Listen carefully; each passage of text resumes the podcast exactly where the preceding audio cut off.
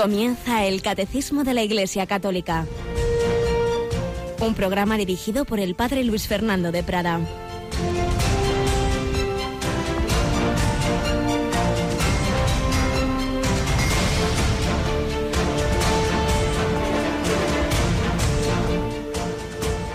He venido a prender fuego en el mundo y cuánto deseo que ya esté ardiendo. Con un bautismo tengo que ser bautizado y qué angustia sufro hasta que se cumpla. Alabados sean Jesús, María y José. Muy buenos días, muy querida familia de Radio María. Hoy nos dice Jesús esta palabra, este ardiente deseo en el Evangelio de, de, la misa de hoy. He venido a prender fuego en el mundo y cuánto deseo que ya esté ardiendo. Es el fuego del amor, es el fuego del Espíritu Santo.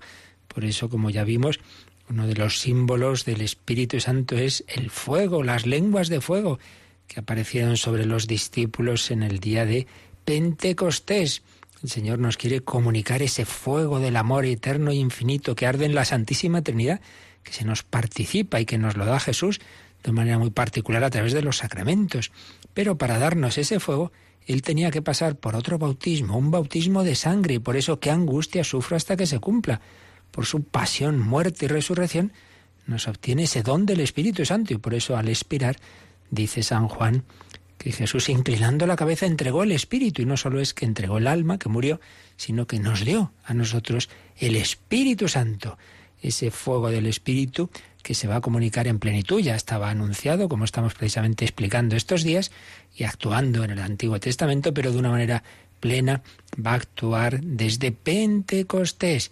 Y sigue extendiéndose y sigue a través de la Iglesia, llegando a unos y a otros. Y también a través de, nosotros, el Señor pues quiere que seamos cada uno de nosotros instrumentos de comunicación de su espíritu, de la verdad, de la gracia, del amor, también a través de ti y también a través de esta radio, de Radio María, que no transmite publicidad, que no transmite noticias vanas, sino que transmite ante todo la buena noticia y el fuego del amor. Y en esa transmisión está también, por supuesto, nuestra querida Mónica Martínez. Buenos días, Mónica. Muy buenos días, padre. Bueno, ahí andamos, y a veces nos prendemos fuego, ojalá, ¿verdad?, el este fuego bueno. Desde luego, desde luego, siempre, siempre que sea el, el fuego del Espíritu Santo, no el fuego de la ira, de la rabia. Exactamente, hay un fuego bueno y otro malo, como en casi todo. Bueno, y tenemos que decir también, ¿te acuerdas cuando de niño decías, tengo dos noticias, sí. una buena y una mala, ¿verdad? Y que la buena era estupenda y la mala era que era mentira, ¿no? Mm. no, pues hoy tenemos dos noticias, una buena y otra menos buena, pero las dos son verdad. Y la menos buena esperamos que pronto se convierta en buena. Vamos a empezar por la buena buena. Bueno, por la buena. Pues, y es que gracias. Uh -huh. Sí, di, di, di. Que, que a, yo creo que también es un regalo de la Virgen por todos los sufrimientos de, de fuego que ha sufrido Galicia. Y es que mm, hay... ya estás, ya estás, ya estás tú dando la pista, ¿verdad? sí, sí. di, y es una nueva frecuencia en Palas del Rey. Así es, queremos agradecer eso que siempre decimos en las campañas, de mira, eh, necesitamos una ayuda especial porque luego llega un momento que hay que adquirir una frecuencia y claro, si no tenemos el fondo no podemos comprarla. Pues bien, realmente van a ser tres y como bien dices, las tres en esa tierra que ahora lo ha pasado tan mal, en Galicia. Pero como que nos gusta ser prudentes, hasta que no realmente vemos que funcionan, no vamos a anunciar más que la que ya empezó a funcionar ayer. Ayer empezó a funcionar una nueva frecuencia aquí, Radio María adquirido con todas las de la ley en Palas del Rey, provincia y diócesis, si no me equivoco, de Lugo. Digo no me equivoco porque es un lío. Las diócesis gallegas se entremezclan, a veces en, entran en otra provincia, pero creo que sí. Palas del Rey, provincia y diócesis de Lugo. Así que, pues ya lo saben, que todos los habitantes de esa zona van a poder recibir la buena noticia a través de esa frecuencia. Os lo agradecemos mucho a todos los que habéis colaborado, como digo, pues con vuestra vuestro donativo y con bueno, pues todo lo que también es esa necesidad de, de, de voluntarios. Es concretamente la 93.3 de frecuencia modulada en Palas del Rey. Vamos a la mala. La mala eh, la tenemos aquí mismo, Mónica. Así es. Y es que en, en, Madrid una de las frecuencias que usamos, bueno, por una serie de problemas que no es, no podemos ahora explicarlos, pues se ha tenido que está ahora mismo parada, eh, es la, la 97, ¿verdad?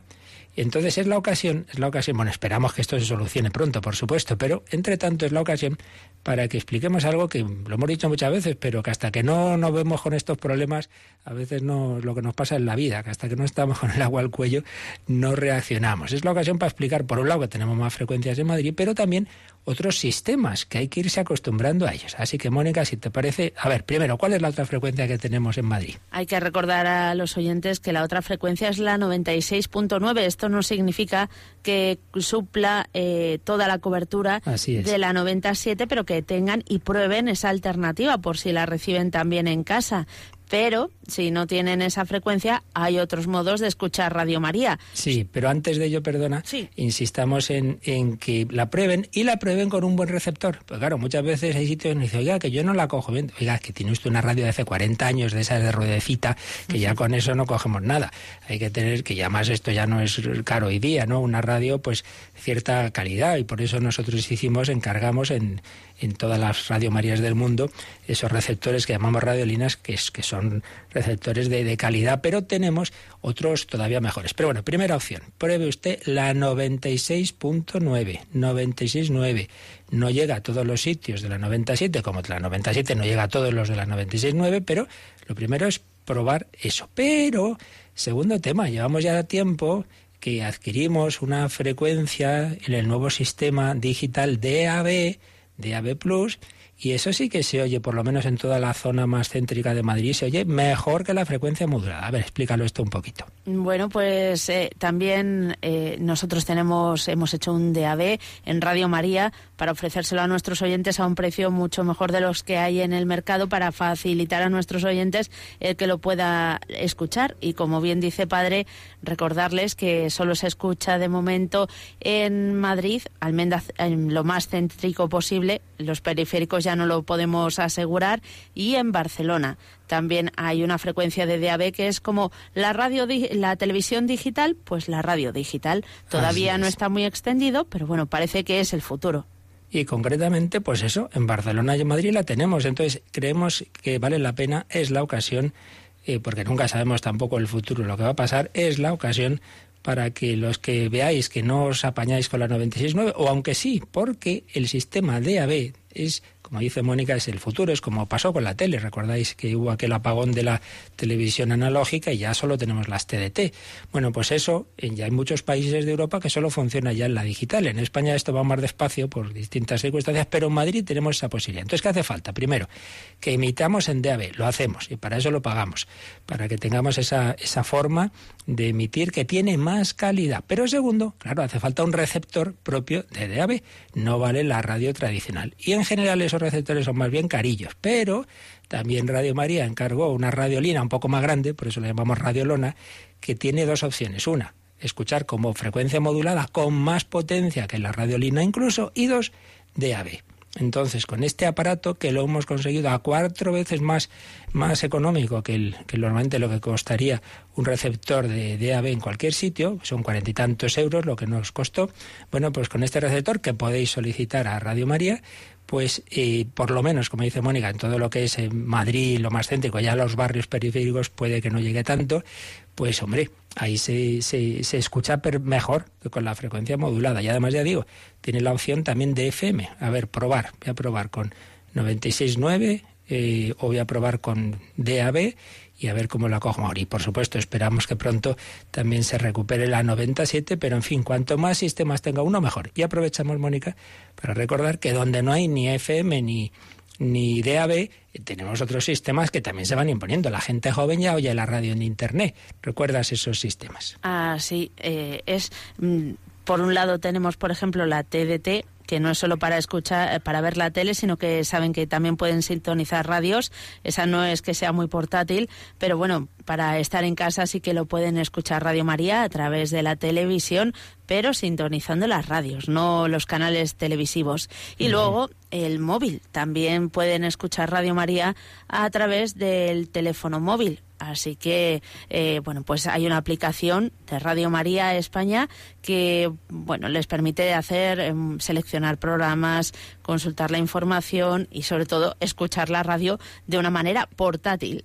Por supuesto, entendemos no cualquier móvil, tampoco los, móviles y más, sino un móvil con conexión de internet, con conexión de datos, que hoy día pues ya es algo también bastante habitual. Y ciertamente, como dices, gente joven normalmente ya pues lleva el, móvil en el bolsillo y cuando quiere oír la radio hay una aplicación, bueno, hay varias en realidad, ¿eh? porque incluso hay una aplicación en la que podemos escuchar Radio María en todos los países del mundo, cada uno en su lengua. Pero concretamente acabamos de hacer una aplicación para España Así que si tenéis alguna antigua, buscad la reciente ¿eh? de Radio María España y es una maravilla, porque ahí tienes acceso a la web, a los podcasts, bueno, a todo y llevas encima tu móvil en cualquier parte del mundo donde tengas conexión de internet, puedes escuchar Radio María. Ay, yo de esto no entiendo. Bueno, pues para eso tienes ese hijo, ese nieto, ese vecino que te regale un móvil de estos, que no es ya tanto. Bueno, pues os recordamos que probéis la 96.9, los que eh, estabais escuchando la 97 y sobre todo os aconsejamos que probéis el sistema DAB, que probéis eh, con esa con esa radio que también en Radio María os podemos pues eh, hemos hemos encargado para tener ese receptor digital. Así que a través de todos estos medios lo importante, lo importante es que se difunda ese fuego del Espíritu Santo ese fuego que estaba en el alma de este padre jesuita, el padre Walter Fisek, del que estamos tomando algunos retazos de sus memorias en esta primera sección testimonial de nuestro programa y vamos a seguirlo haciendo también ahora con, con mucha alegría de darnos cuenta de cuántos testigos de Cristo el Espíritu Santo ha suscitado en la historia.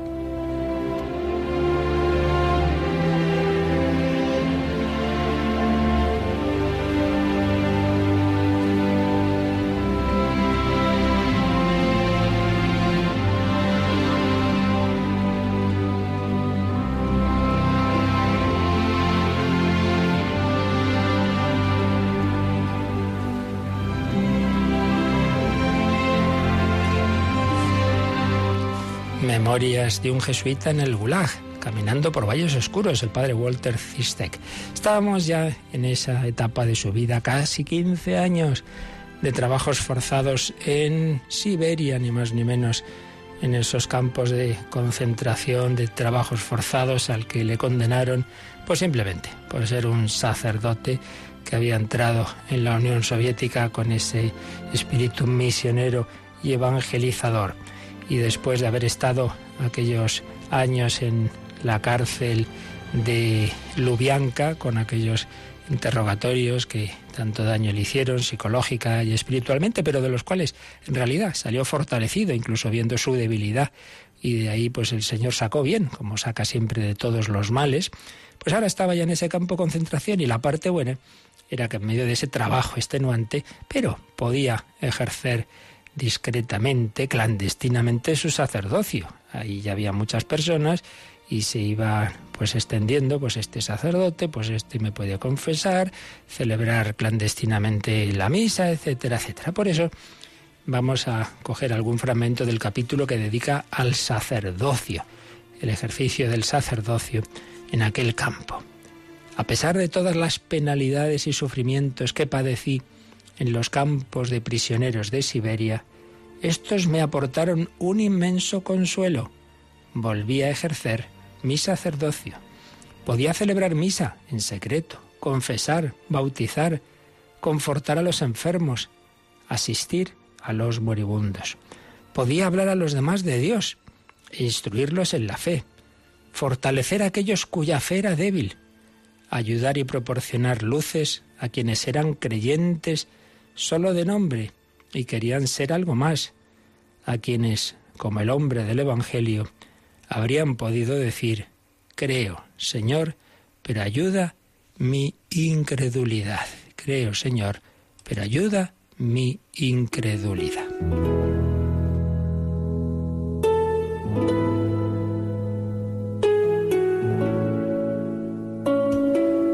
Luego nos va contando cómo obviamente todo esto tenía que hacerlo con mucha discreción, porque los sacerdotes estaban especialmente vigilados y el campo estaba lleno de confidentes y entonces pues había esas esas traiciones, digamos, entre compañeros y, y, bueno, pues lo pasaban mal y tenían castigos y Dice, intentaron también él que colaborara con el régimen y no lo hizo. Mi falta de colaboración en aquellas sesiones merecía toda clase de castigos. Me asignaban a las brigadas de trabajo más duras, incluso a las brigadas de los condenados.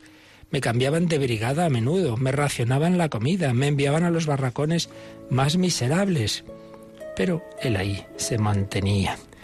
Y en el momento en que en una brigada, un barracón o un campo nuevo se enteraban de que alguien era sacerdote, lo buscaban. No tenías necesidad de hacer amigos, acudían a ti.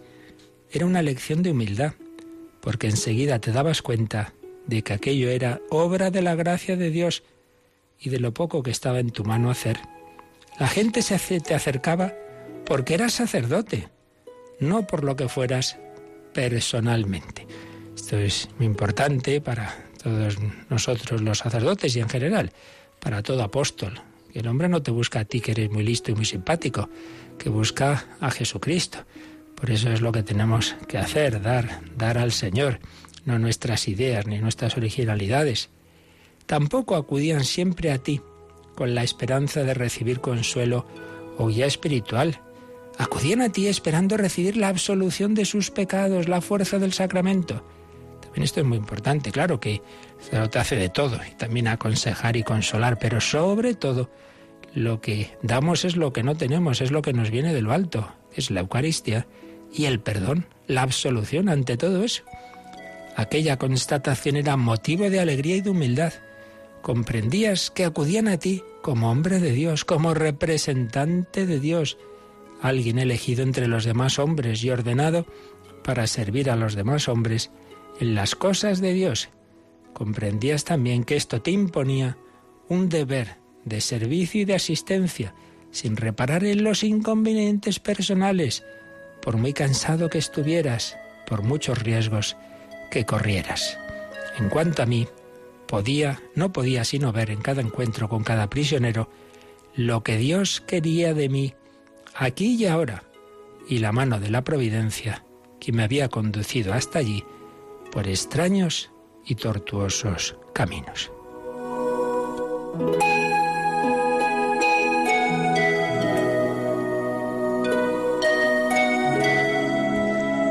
Pues sí, podemos quedarnos con esa última reflexión. Como tantas veces hemos dicho aquí, el Señor permite el mal, muchas veces nos desconcierta, pero es para sacar bien todo lo que había vivido este hombre, desde aquel deseo de, con aquel otro compañero jesuita, de, de entrar en Rusia evangelizar y luego pues era imposible y lo único que consiguieron fue ser apresados y una primera cárcel y luego el Lubianka y los interrogatorios y el aislamiento total y, y estar casi destruido psicológicamente, estar a punto de ser ejecutado. Y todo esto, Señor, ¿y yo para qué he entrado aquí? Si yo vine aquí ser sacerdote misionero y no puedo hacer nada. Pues mira, al cabo de los años, el Señor había querido que estuvieras en ese campo de concentración, en medio de esos compañeros, en medio de tantos hombres que estaban sufriendo tantísimo, para que allí estuviera presente Jesucristo a través de algunos sacerdotes. Caminos misteriosos de la providencia, como el Hijo de Dios nos ha salvado a través de la cruz. Nos cuesta, siempre nos cuesta entender ese misterio de la cruz, pero ahí está, ahí está ese camino de salvación. El Señor quiso hacerse presente en Siberia a través de esos sacerdotes a los que la providencia pues había permitido que lo pasaran tan mal para luego consolar a aquellos que no tenían esa misma fuerza, esa misma capacidad, ni por supuesto esos poderes sacramentales. Por eso confiemos, el Señor sabe lo que hace. La fe no es entender, la fe es fiarse. Pues fiémonos nosotros también del Señor y valoremos lo que es el sacerdocio. Los que lo tenemos, pues no busquemos ahí nuestras eh, propias originalidades, sino eso, dar a Cristo. Y los demás, busquemos, buscad a Cristo en el sacerdote.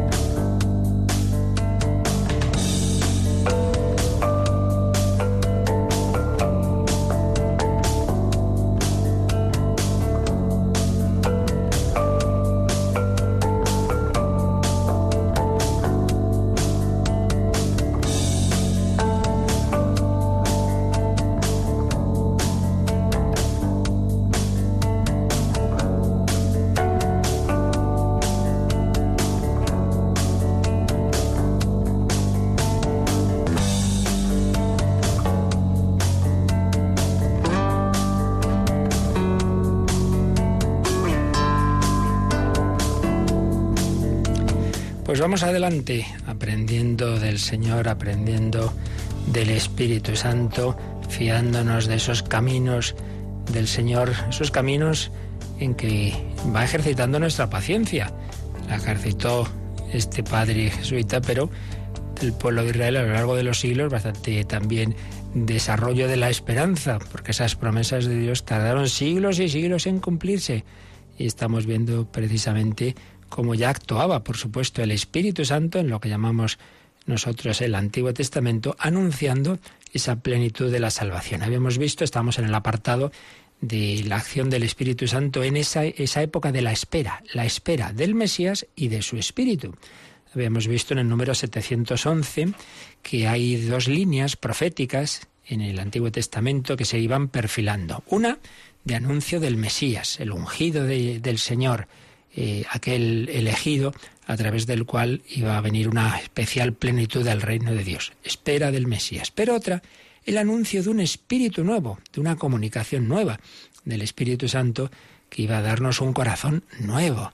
Arrancaré el corazón de piedra, os daré un corazón de carne. Y esas dos líneas, la que se refiere al Mesías y la que se refiere al Espíritu nuevo y a la alianza nueva, decía el 711, convergen en el pequeño resto, el pueblo de los pobres, los pobres de Yahvé, los anahuín, que aguardan la consolación de Israel, la redención de Jerusalén. Expresiones que aparecen en esa eh, escena, ese misterio de la presentación del Señor en el templo, a través de las palabras de Simeón y de Ana. Vimos después cómo el, Espíritu Santo en esas profecías de anuncio del Mesías iba mostrando poco a poco los rasgos que iba a tener ese Mesías, los rasgos del rostro del Mesías.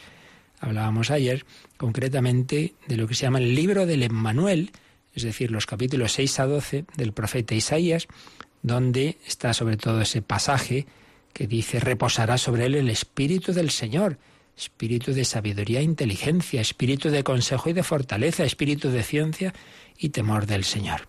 Pero vamos a seguir viendo cómo mm, el Espíritu Santo iba mostrando, profetizando rasgos de ese Mesías que nos iba a traer a su vez la plenitud del Espíritu Santo.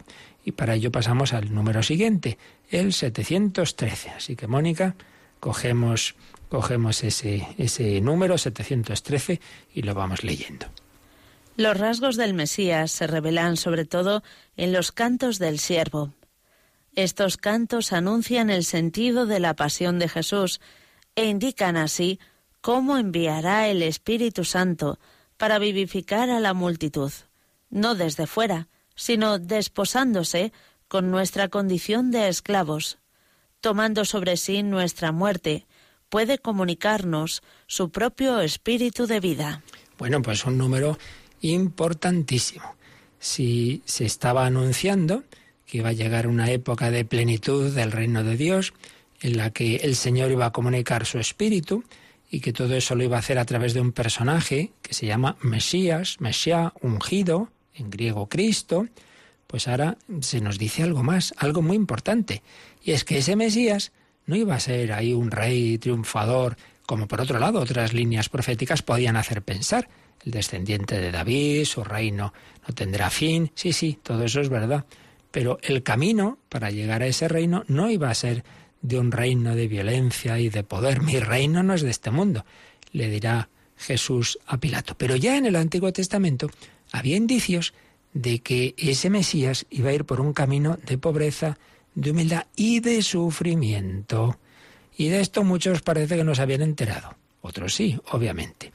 Y he oído, personas que conocen bien el, mundo de nuestros hermanos judíos, que muy frecuentemente aquel eh, judío que llega luego a convertirse a la fe en Jesucristo, suele ser para él muy importante este texto, estos textos de lo que aquí menciona el número 713, los cánticos del siervo. ¿Qué es esto de los cánticos del siervo. Nos dice el catecismo, los rasgos del Mesías se revelan sobre todo en los cantos o cánticos del siervo. Es el siervo de Yahvé. Este es un texto sobre todo, bueno, son varios los cánticos, pero el más conocido es el que aparece en el, final del capítulo 52 de Isaías y todo el capítulo 53. En su momento, cuando hablamos de la pasión de Jesús, ya lo leímos y lo comentamos, por eso tampoco nos vamos ahora a extender mucho. Recordaréis que esta es una lectura que la Iglesia Católica hace siempre el Viernes Santo.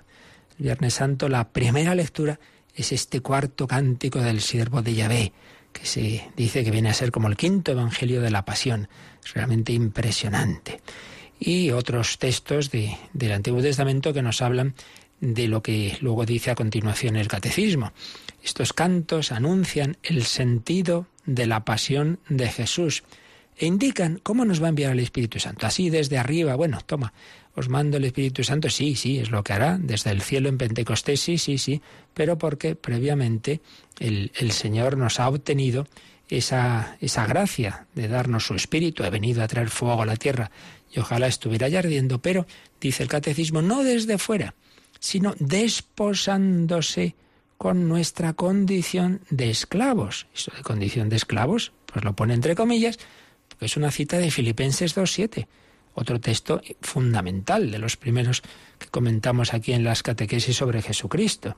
El cántico del de, segundo capítulo de la carta de San Pablo a los Filipenses, que probablemente es anterior a él, que era algo que se debía ya cantar en las comunidades cristianas, donde los primeros cristianos se asombraban de que ese al que seguían, ese Jesús, era, era Dios, era el Hijo eterno de Dios, pero que no se aferró a su divinidad, sino que se despojó se rebajó, se hizo no solo hombre, sino esclavo, hasta la muerte y muerte de cruz. Era un camino de descenso asombroso. Y por eso decía San Pablo, tened entre vosotros los mismos sentimientos de Cristo, hombre. Pues ser humildes unos con otros, mucho más humildad es que el Hijo de Dios, siendo el creador de todo, se ha hecho nuestro esclavo, se ha puesto a nuestros pies y nosotros aquí peleando por ser los primeros. Hombre, ¿en qué estamos? Ese es el contexto de ese cántico de, del, del siervo obediente de la carta a los filipenses. Pero antes están estos textos del Antiguo Testamento. Entonces, entre paréntesis, el catecismo nos pone bastantes citas, entonces vamos, aunque sea rápidamente, a recordarlas, porque vale la pena que veamos cómo ya en esas profecías estaba anunciado ese camino de salvación a través de la humildad, de la pobreza, de la cruz, de la muerte. Tenemos en Isaías 42, que cita aquí el catecismo, mirad a mi siervo a quien sostengo, a mi elegido, en quien se complace mi alma. Puse mi espíritu sobre él. Él dictará justicia a las naciones. ¿Y cómo lo va a hacer? Fijaos, no gritará, no clamará, no hará oír en la calle su voz. La caña quebrada no la romperá, la mecha mortecina no la apagará. A veces somos muy intolerantes como cuando Santiago y Juan le dicen a Jesús, oye, que estos no nos han querido recibir, manda que caiga fuego del cielo, del malo, no del Espíritu Santo, del, que los destruya, hombre, no. La caña quebrada no la romperá. Una persona la vez ahí que está más dentro, más fuera que dentro, eh, que, que, tiene dudas, que no sé qué. No, pues ala, decídete, deja la iglesia, hombre, ayúdale. La caña quebrada no la romperá, la mecha mortecina no la apagará. Hay que intentar acercar al alejado y comprender al que está flaqueando. Y ah, he vuelto a caer en el pecado, pues ya dejo todo. No, hombre, no, confía en la misericordia de Dios, que perdona no siete ni setenta veces siete, sino siempre, siempre. No flaqueará, no desmayará, hasta que imponga en la tierra equidad. Las islas esperan su enseñanza. Así dice el Señor, que creó el cielo y lo extendió, que dilató la tierra y cuanto en ella brota que da respiro al pueblo que la habita y aliento a los que andan por ella. Yo ya ve, te llamé en justicia, te tomo de la mano, te formo y te destino para alianza del pueblo, para luz de las naciones, para abrir los ojos a los ciegos, para sacar del calabozo al prisionero, de la cárcel a los que moran en oscuridad. Yo ya ve, este es mi nombre. Mi gloria no cedo a otro, ni mi honor a los ídolos. Las cosas pasadas se cumplieron, las cosas futuras yo las anuncio. Pues sí, el Señor anunciaba ese su siervo, que iba a ser además su hijo, pero por un camino de, humildad y de mansedumbre. No gritará, no clamará y no romperá la caña quebrada. No, la intentará, intentará restaurar, no apagará ese pábilo vacilante, no, no, intentará soplar suavemente para reavivar esa llama. Y así debemos actuar nosotros, tener cuidado, especial cuidado con aquel que flaquea en la fe, con aquel que puede estar en una situación mala, no, no, no ser duros, sino misericordiosos. El Señor nos ha querido comprender desde dentro. ¿Sabéis ese refrán que dice, no, no puedes juzgar a un hombre sin antes caminar 24 horas con sus zapatos. Bueno, pues algo de esto nos quiere transmitir la canción que ahora vamos a escuchar. Él, el Señor, camina en mis zapatos. Jesucristo ha querido entender nuestra humanidad desde dentro para salvarnos desde dentro. Vamos a agradecérselo y a meditarlo mientras escuchamos esta, esta canción.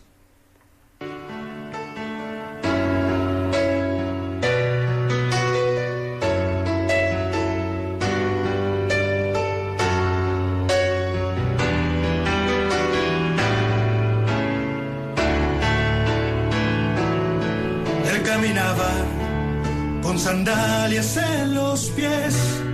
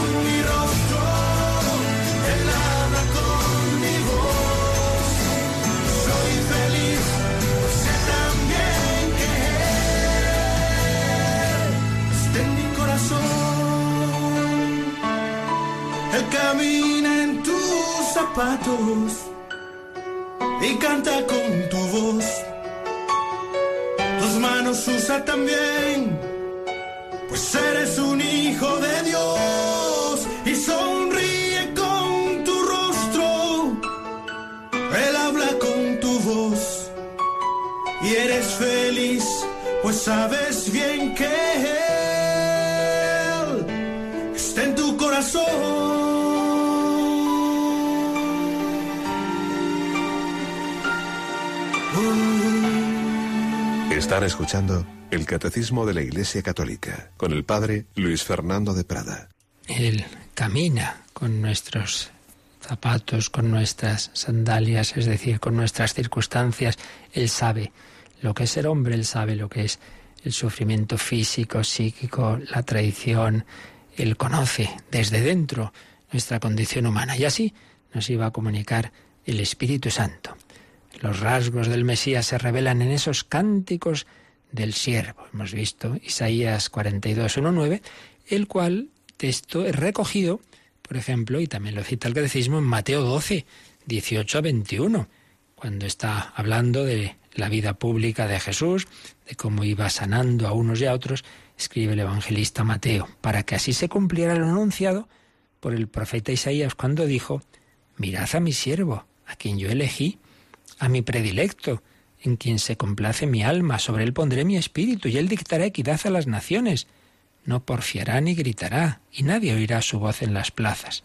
La caña que es cascada no la quebrará, no apagará la mecha mortecina, hasta que, hasta que haga triunfar el juicio, y en su nombre pondrán las naciones su esperanza. Como veis, cita Mateo 12, 17, 21 a ese texto del profeta Isaías. Sí, Jesús nos iba a comunicar el Espíritu, pero en ese Espíritu que él mismo llevaba en su corazón y que se había manifestado de una manera pública, recordad, en la escena del bautismo del Señor en el Jordán, también cita aquí el Catecismo Juan 1, 32, donde Juan Bautista dice, Yo he visto al Espíritu, que como una paloma descendía del cielo y permaneció sobre él. Ni yo mismo lo conocía, pero aquel que me envió a bautizar con agua fue el que me dijo, aquel sobre quien veas descender el Espíritu y permanecer sobre él, ese es el que ha de bautizar con Espíritu Santo. Yo lo he visto y testifico que este es el Hijo de Dios. Fijaos, San Juan Bautista, el Señor le ilumina y le hace ver que ese, su primo, ese que está ahí, el que él está bautizando, es el que realmente nos va a bautizar a nosotros, pero ya no con agua, sino con Espíritu Santo. He venido a prender fuego en la tierra y ojalá estuviera ya ardiendo. ¿Y cómo prende el fuego? Pues metiéndonos en ese fuego. Bautizar es como mm, meternos dentro, eh, bien sea con el símbolo del agua, que es el más propio del bautismo, yo te bautizo en el nombre del Padre y del Hijo y del Espíritu Santo, yo te empapo, yo te meto aquí dentro de esta agua que es Dios, te meto ahí, pero el símbolo del agua indica ese dejarse empapar por Dios, el símbolo del fuego indica ese dejarnos quemar por ese amor de Dios. Y también el catecismo cita eh, Isaías, antes era Isaías 42, pero otro cántico del siervo está en Isaías 49, del 1 al 6, que dice así, Escuchadme islas, atended pueblos lejanos. El Señor me llamó desde el vientre materno de las entrañas de mi madre y pronunció mi nombre. El siervo de Yahvé, que es Jesús, pues desde las entrañas de su madre María, evidentemente tiene esa, esa misión. Hizo de mi boca una espada afilada, me escondió en la sombra de su mano, me hizo flecha bruñida, me guardó en su aljaba y me dijo, Tú eres mi siervo, Israel, por medio de ti me glorificaré. Me paro aquí un momento porque veamos que la escritura tiene distintos niveles y distintas acepciones que no son contrarias sino complementarias. El siervo de Yahvé, por un lado, es el pueblo de Israel como tal, a un nivel colectivo, pero por otro lado, a la vez se está hablando de un personaje individual, el siervo de Yahvé, que iba a ser el Mesías y, en definitiva, que iba a ser también el Emmanuel, el Dios con nosotros. Pero es verdad que en un primer momento, en una primera acepción, es el pueblo como tal que iba, como ayer vimos, a sufrir también una pasión, y particularmente en el exilio de Babilonia. Y yo pensaba, en vano me he cansado, en viento y en nada he gastado mis fuerzas. Aquí vemos ese momento de Israel, de los profetas como Jeremías y de nosotros en nuestra vida o de la Iglesia, en esas etapas, en esas circunstancias en que uno dice, madre mía, si es que esto no hay nada que hacer, si es que esto es un fracaso, si es que nadie me, me, hace caso. Pero en realidad el Señor defendía mi causa, mi recompensa la custodiaba Dios. Y ahora dice el Señor, el que me formó desde el vientre como siervo suyo, para que le devolviese a Jacob, para que le reuniera a Israel. He sido glorificado a los ojos de Dios, y mi Dios era mi fuerza. ¿Y qué le dice el Señor? Es poco que seas mi siervo para restablecer las tribus de Jacob y traer de vuelta a los supervivientes de Israel. Eso es poco. Te hago luz de las naciones para que mi salvación alcance hasta el confín de la tierra. Este siervo de Yahvé se está anunciando que no solo tiene esa misión de hacer que los israelitas vuelvan a Dios y restaurarles como pueblo. No, no, no, no. Israel tiene una misión de cara al mundo entero. Y a ese siervo dice, lo va a hacer luz de las naciones. Claro, ese es Jesucristo. Yo soy la luz del mundo. La salvación no es solo para un pueblo. El cristianismo no es una religión de una cultura, de una zona, no, no, es universal. Por eso, últimas palabras de Jesús en el Evangelio de San Mateo, id al mundo entero, id y hacer discípulos de todos los pueblos, de todos, bautizándolos en el nombre del Padre y del Hijo y del Espíritu Santo, como el propio Jesús tuvo ese bautismo simbólico de Juan, que también recuerda el catecismo la cita de Mateo 3:16. Apenas bautizado Jesús, salió enseguida del agua, y se abrieron los cielos, y vio al Espíritu de Dios descender como una paloma y venir sobre él. Mientras de los cielos salía una voz que decía, Este es mi Hijo amado, en quien me complazco. Fijaos que esta expresión pues aparece ya en estos cánticos del siervo de Yahvé. Este es mi siervo en quien me complazco. Lo que pasa es que ahora vemos también que el siervo es el Hijo. Es ese misterio en que Dios nuestro Señor supera lo que se esperaba, simplemente un gran personaje, un gran profeta, un gran Mesías, no, no, no, mucho más. Y va a ser el Hijo, como veíamos en, en la, la, parábola de los viñadores homicidas, primero envía a los criados, pero al final envía a su Hijo, el heredero. Después de haber enviado a los profetas a su pueblo, el Señor envía a su propio Hijo. Luego tenemos otro cántico de, del siervo en Isaías que cita también el, el, catecismo y ahora ya del capítulo 49 nos vamos al capítulo 50 y leemos del 4 al 10 lo que se llama el tercer cántico del siervo de Yahvé. El Señor Dios me ha dado una lengua de discípulo para saber decir al abatido una palabra de aliento. Cada mañana me espabila el oído para que escuche como los discípulos. El Señor Dios me abrió el oído. Yo no resistí ni me eché atrás. Ofrecí la espalda a los que me golpeaban, las mejillas a los que mesaban mi barba. No escondí el rostro ante ultrajes y salivazos. El Señor Dios me ayuda, por eso no sentía los ultrajes, por eso endurecí el rostro como pedernal, sabiendo que no quedaría defraudado. Mi defensor está cerca. ¿Quién pleiteará contra mí?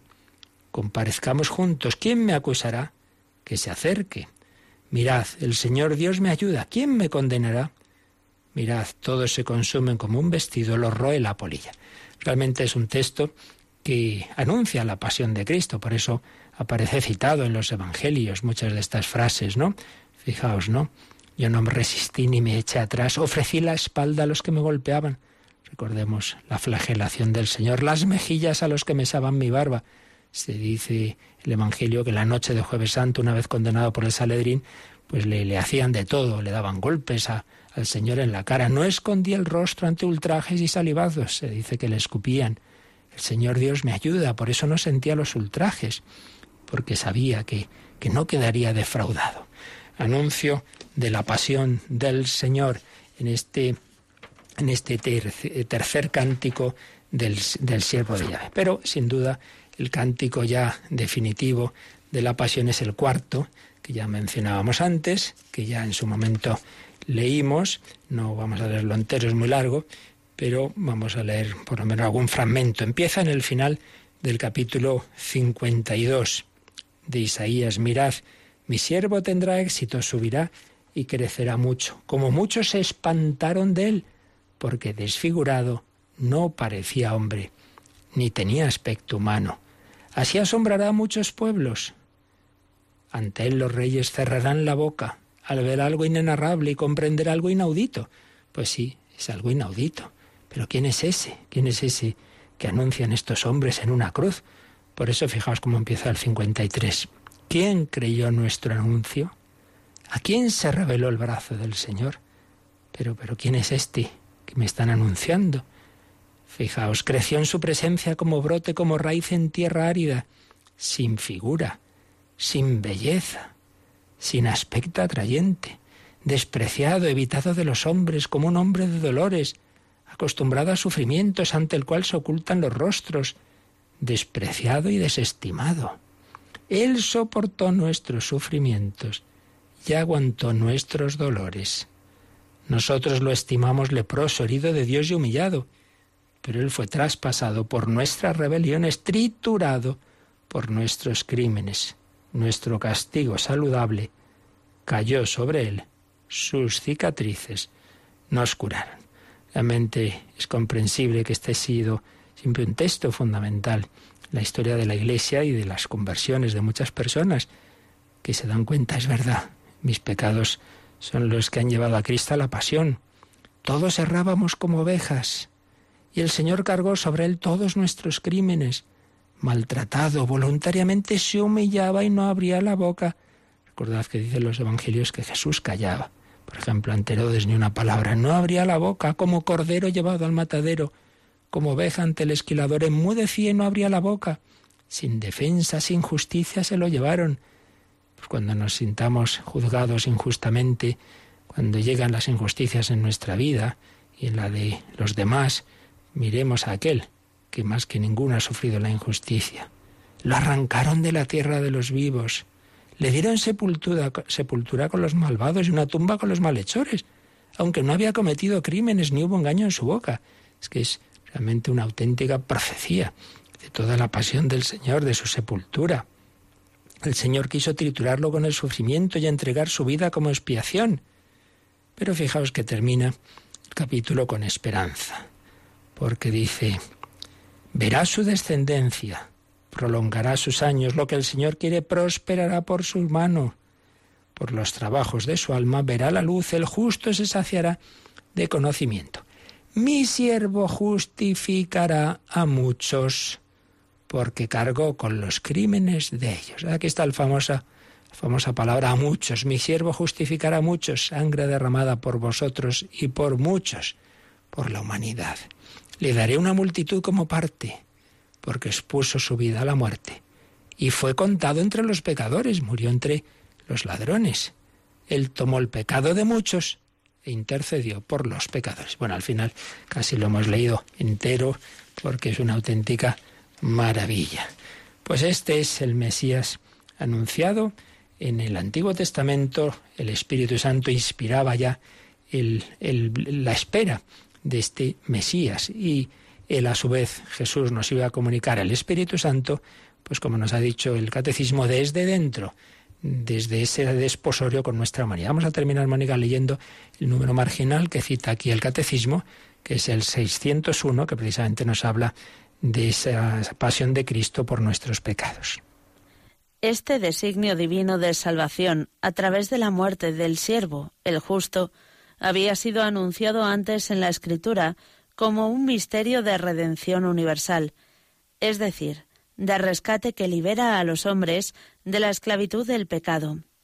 San Pablo profesa en una confesión de fe que asegura haber recibido que Cristo ha muerto por nuestros pecados según las Escrituras. La muerte redentora de Jesús cumple, en particular, la profecía del siervo doliente. Jesús mismo presentó el sentido de la vida y de su muerte a la luz del siervo doliente. Después de su resurrección, dio esta interpretación de las Escrituras a los discípulos de Emaús, luego a los propios apóstoles. Pues bien, aquí ya claramente se nos ha desarrollado teológicamente esa idea que estábamos apuntando. El propio Jesús hizo ver que esas profecías del siervo de Yahvé estaban dando el sentido de su pasión. Él no moría porque, bueno, de repente, claro, como estaba oponiéndose a las autoridades, le detienen y fíjate, no, no, no, eso estaba en ese plan de Dios, dar la vida, reparar con su sí, con su amor, con su vida obediente al Padre, eh, por amor al Padre y a los hombres, reparando todas nuestras desobediencias, todos nuestros egoísmos, ese sí del hombre cabeza de la humanidad, que a la vez es hijo de Dios y por ello sus actos tienen un valor infinito, reparaba todos nuestros noes. Donde abundó el pecado, sobreabundó la gracia. Pues aquí nos quedamos dando gracias al Señor de que hemos sido redimidos por la pasión, muerte y resurrección de Jesucristo. Como fruto de ello, se nos comunica el Espíritu Santo. He venido a traer fuego en la tierra. Y ojalá estuviera ya ardiendo. Ven y creator espíritus pues vamos a pedírselo, que nos dejemos empapar por ese espíritu que ha costado tan caro a Jesucristo el comunicárnoslo. Y también es el momento, como siempre, para vuestras consultas, comentarios, preguntas.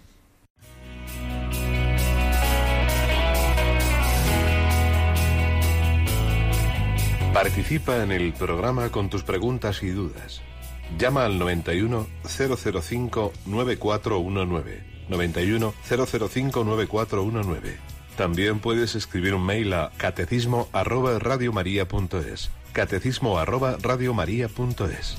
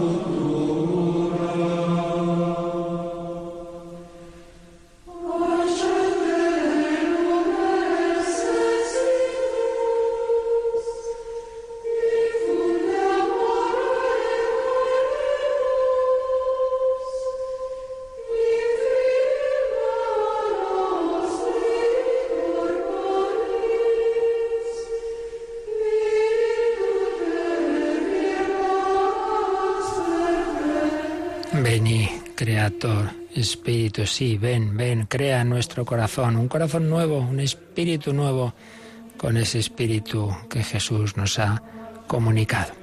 Teníamos alguna llamada, me parece, Mónica, alguna consulta que ayer no dio tiempo, ¿verdad? Así es, Fátima desde Madrid nos llamó para preguntarnos porque un familiar le ha dado un ictus y su fe está quebrantada, no sabe cómo ayudarle. Él se cuestiona por qué le ha ocurrido a él y pide orientación para poder echarle una mano. Bueno, aquí, digamos, en este tema eterno, esto es de siempre, ¿verdad?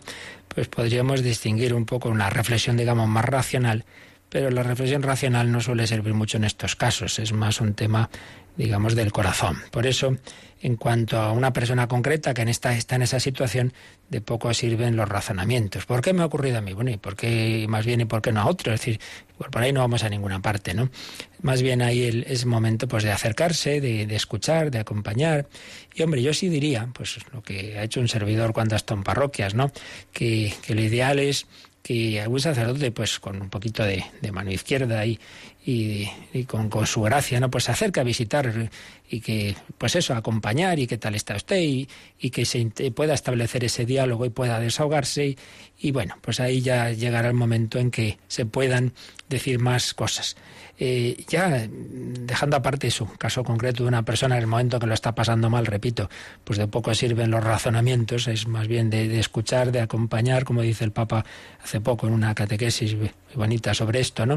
Pues que, que hay más bien es esa cercanía y ese cariño más que grandes razonamientos, pero es verdad que nosotros podemos y debemos razonar eh, hasta dónde llega nuestra, nuestra reflexión sobre el misterio del sufrimiento. Aquí lo hemos hecho un montón de veces, incluso recordemos que tenemos un DVD con la recopilación de muchas catequesis, testimonios, reflexiones sobre el problema del mal, ¿no? Porque el mal, un DVD que vale la pena que lo escuchéis, hay como 50 grandes audios ahí y otros más pequeñitos que valen la pena.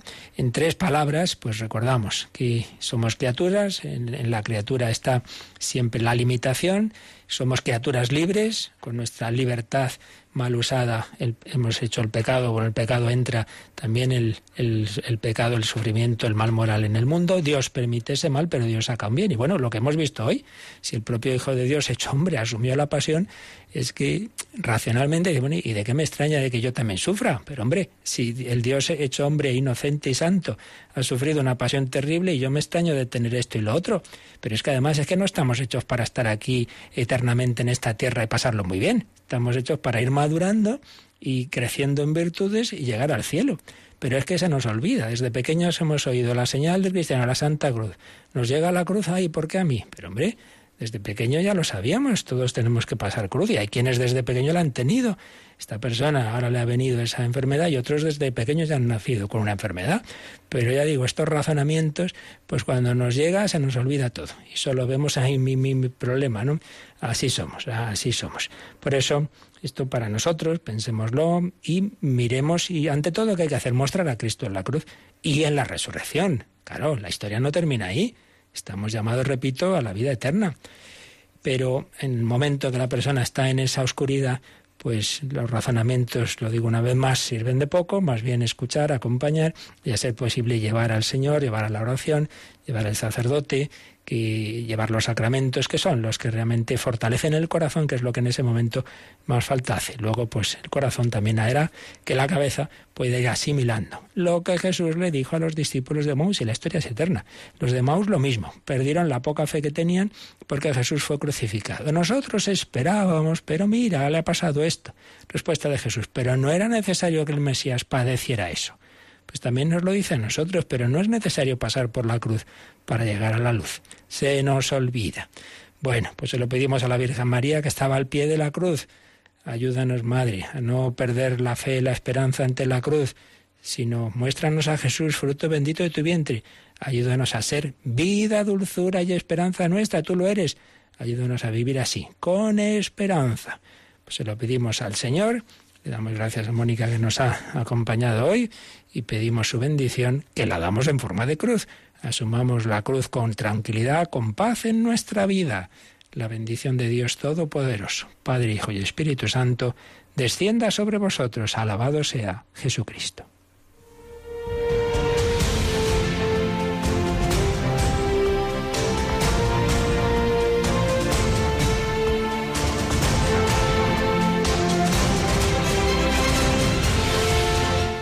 Han escuchado en Radio María el Catecismo de la Iglesia Católica. Un programa dirigido por el Padre Luis Fernando de Prada.